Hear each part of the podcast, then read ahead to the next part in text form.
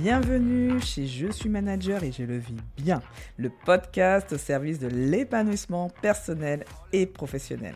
Je suis Fabienne Wiltor, Happy Coach professionnel certifié, conférencière en entreprise et dirigeante de la société Oser être. Je vous livre dans ce podcast des clés d'auto-coaching expliquées simplement et sans langue de bois.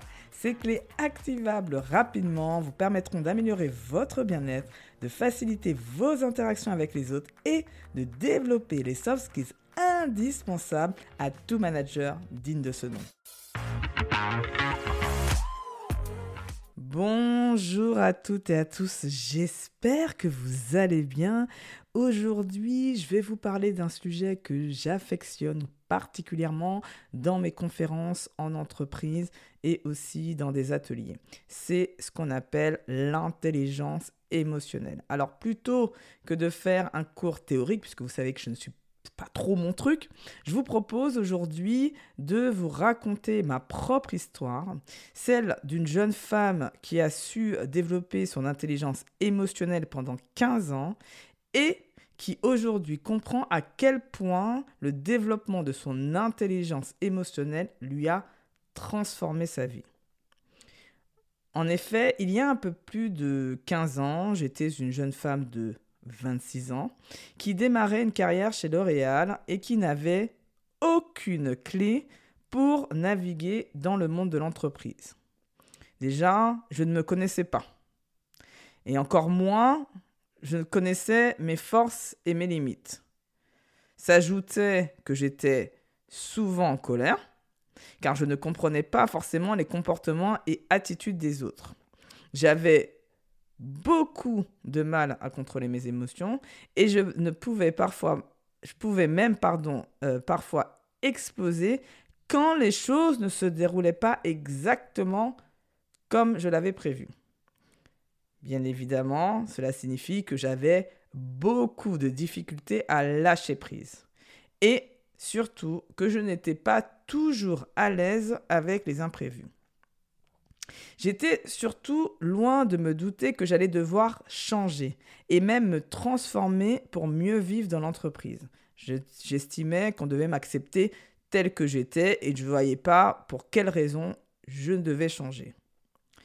Et pourtant, développer son intelligence émotionnelle nous permet de mieux supporter le stress et la complexité de ce monde et donc, oui, L'intelligence émotionnelle nous permet de mieux vivre le stress au quotidien et la complexité de notre monde.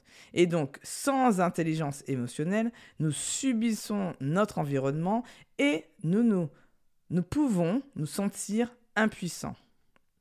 Les relations aussi avec les autres peuvent être très compliquées. Donc aujourd'hui, je vous propose de partager avec vous cinq clés d'auto-coaching qui vont vous permettre de développer votre intelligence émotionnelle et j'espère sincèrement que cela vous permettra de gagner mes 15 années de tests et de formation. Donc avant de vous les transmettre quand même, savez-vous quels sont les bénéfices à développer votre intelligence émotionnelle alors, Daniel Goldman, psychologue et journaliste américain, nous transmet dans son livre Les bénéfices incroyables de l'intelligence émotionnelle. Son livre est la synthèse de deux ans d'enquête et pour lui, nous notons des performances exceptionnelles des individus testés. Donc le QI se place en seconde position derrière l'intelligence émotionnelle. Il a observé l'excellence au travail avec un rôle prépondérant de l'intelligence émotionnelle. Et enfin, il a vu que 25, euh, au bout de, grâce à 25 années d'études empiriques, ça montrait l'importance de l'intelligence ah, l'importance de l'intelligence émotionnelle pardon, euh, sur la réussite socio-professionnelle. L'intelligence émotionnelle est pour la plus grande partie apprise et elle continue de se développer au fur et à mesure que s'accroît notre expérience de la vie. Donc généralement, vous comprenez que c'est avec le temps qu'on peut développer son intelligence émotionnelle. Et l'idée avec cet épisode de podcast, c'est de vous faire avancer un tout petit peu plus vite avec mes fameuses 5 clés. Il décompose, avant de rentrer dans les 5 clés, Daniel Goldman décompose dans son livre l'intelligence émotionnelle selon cinq compétences comportementales clés réparties en deux dimensions. Donc il y a la conscience personnelle et la conscience des autres, qui sont les deux dimensions. Et dans la conscience personnelle, il y a trois compétences comportementales, la conscience de soi, la maîtrise de soi, la motivation. Et dans la conscience des autres, il y a l'empathie et les aptitudes sociales. Alors maintenant que j'ai posé le décor, je vous propose de vous livrer cinq clés d'auto-coaching.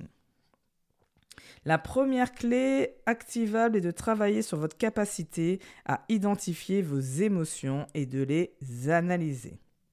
Plus vous serez capable de comprendre vos émotions, plus vous aurez une bonne conscience de vous-même.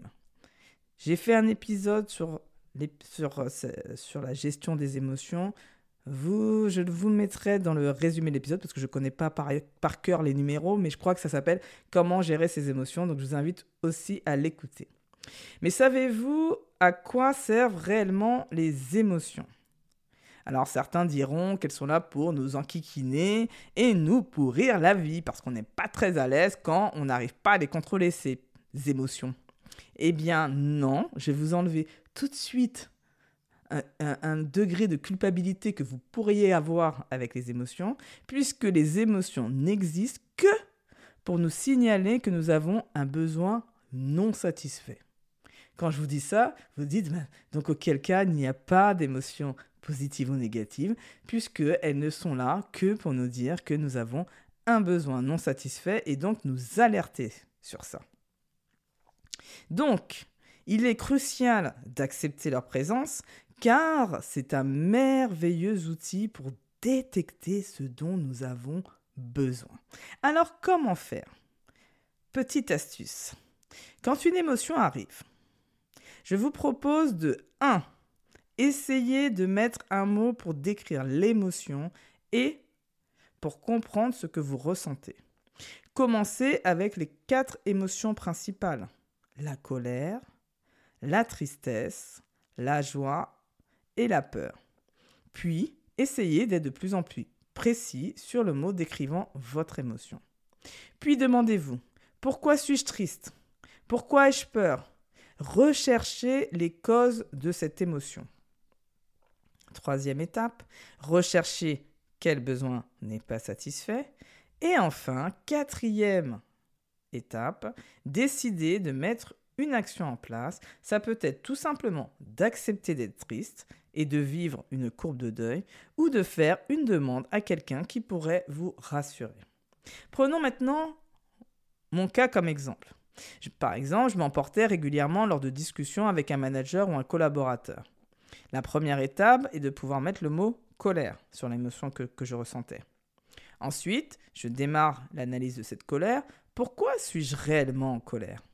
Sachez que la colère est souvent liée au fait que vous avez besoin de respect, que vous ne vous sentez pas entendu.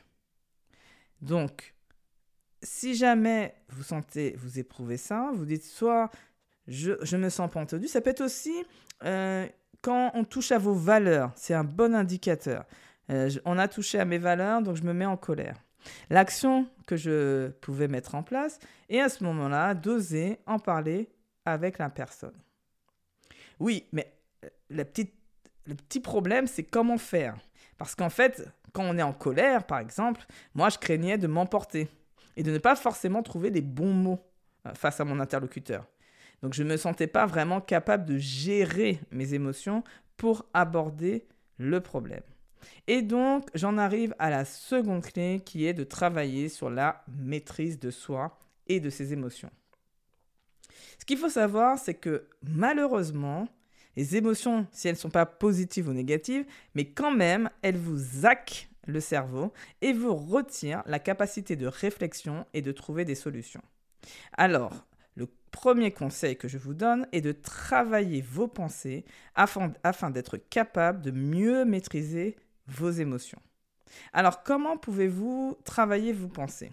La meilleure façon est de questionner vos perceptions et de les remettre en question. car malheureusement, nous pouvons avoir la fâcheuse tendance à interpréter et à sélectionner ce qui nous arrange et qui va, bien évidemment, dans notre sens. Par rapport à mon exemple, cela signifie que je vais respirer et analyser la situation avant de m'adresser à mon collègue qui m'a agacé. L'objectif est clairement de prendre du recul et de relativiser la gravité de l'événement. Une question que vous pouvez vous poser est quelle est mon intention Quel message je souhaite passer à mon interlocuteur?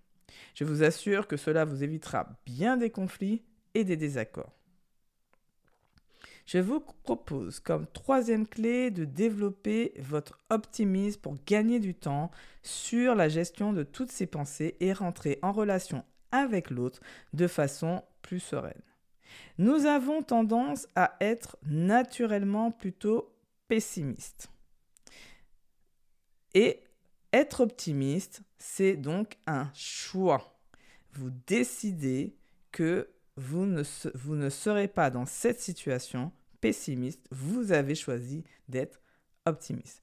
Parce que dans notre vie, nous pouvons naviguer entre pessimiste et optimiste selon les situations. Et si notre premier réflexe peut être de râler et de se dire que rien ne va, nous pouvons choisir plus ou moins rapidement de bouger le curseur et le mettre en position optimiste. Nous décidons que les choses, les choses vont bien se passer et nous nous mettons en action pour que les choses se passent le mieux possible. Pourquoi est-ce important d'être optimiste? Tout simplement parce que l'optimisme permet d'être confiant sur le déroulé de ce que nous projetons de faire. Si nous devons dire quelque chose de très désagréable à quelqu'un, nous pouvons imaginer que les choses vont mal se passer et que la relation risque d'être compliquée. Généralement, nous préférons ne rien dire. Vous devez faire donc preuve de un petit peu légèrement de courage et de confiance en vous pour oser y aller.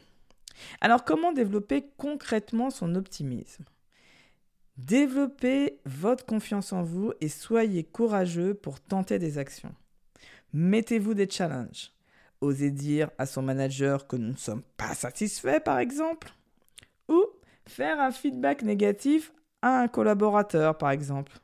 Par rapport à mon exemple, à mon cas, je me raisonne et je suis confiante. Je pense que si je communique avec la personne et que je suis plus clair, les choses iront mieux. Alors je me prépare et j'évite, comme je peux, d'imaginer comment ça peut se passer. Car généralement, et c'est ce qui est intéressant, les choses ne se passent jamais comme nous l'avions prévu. Et ça dans le sens positif comme dans le sens négatif. Mais comment faire pour que nos propos ne soient pas interprétés et mal compris par notre interlocuteur? Car souvent j'avais un souci.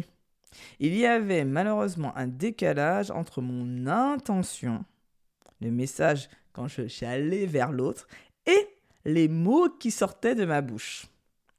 La première étape que nous avons vue ensemble est de mieux gérer ses émotions et ainsi de travailler sur sa conscience personnelle. La deuxième est celle que nous allons voir ensemble, qui est d'apprendre à mieux comprendre l'autre et de développer sa conscience des autres. Donc la quatrième clé consiste à développer son empathie. Alors d'abord, qu'est-ce que l'empathie? À ne pas confondre l'attention avec la sympathie. Ce sont deux choses différentes. L'empathie est notre capacité à nous mettre à la place de l'autre. En revanche, la sympathie signifie que vous ressentez les émotions de l'autre. Et donc là, nous parlons bien d'empathie, c'est-à-dire juste se mettre à la place de l'autre sans forcément ressentir les émotions de l'autre. Alors, à quoi vous sert l'empathie?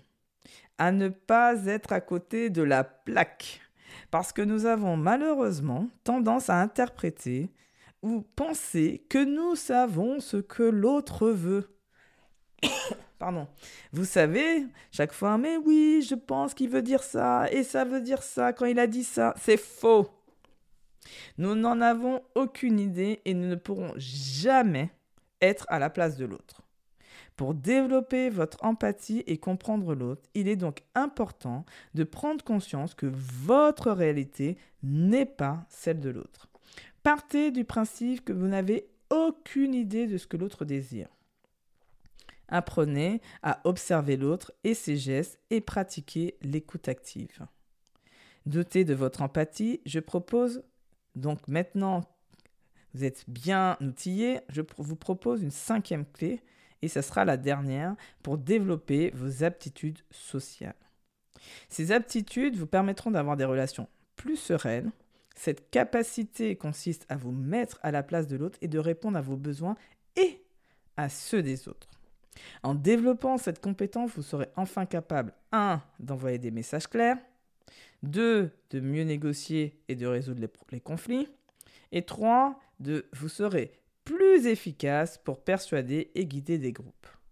Quand vous entamez une discussion avec quelqu'un, dites-vous que votre premier objectif est de comprendre la réalité de l'autre et ses besoins.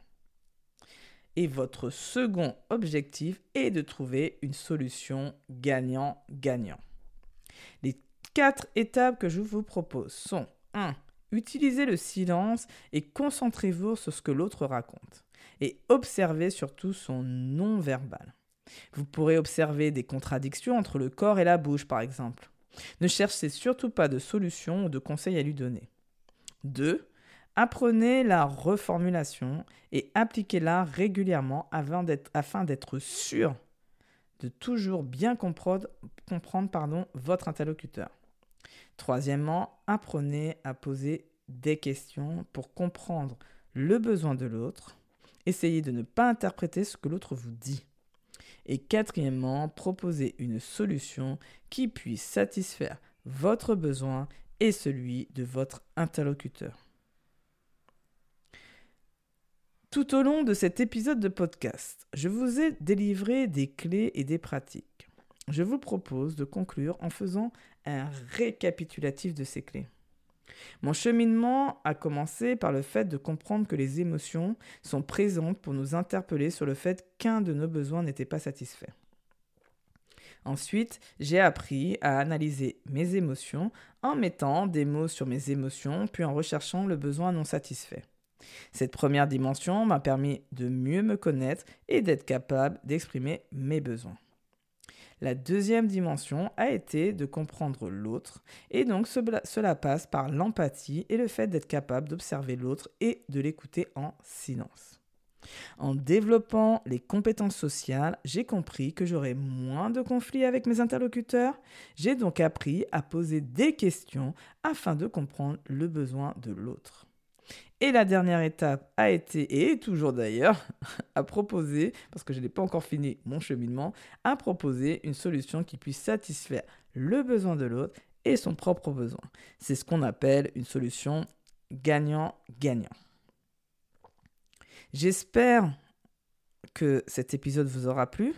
Je conclurai en vous disant que le cheminement prend du temps et vous devez l'accepter et vous devez aussi accepter que tout ne sera pas toujours parfait.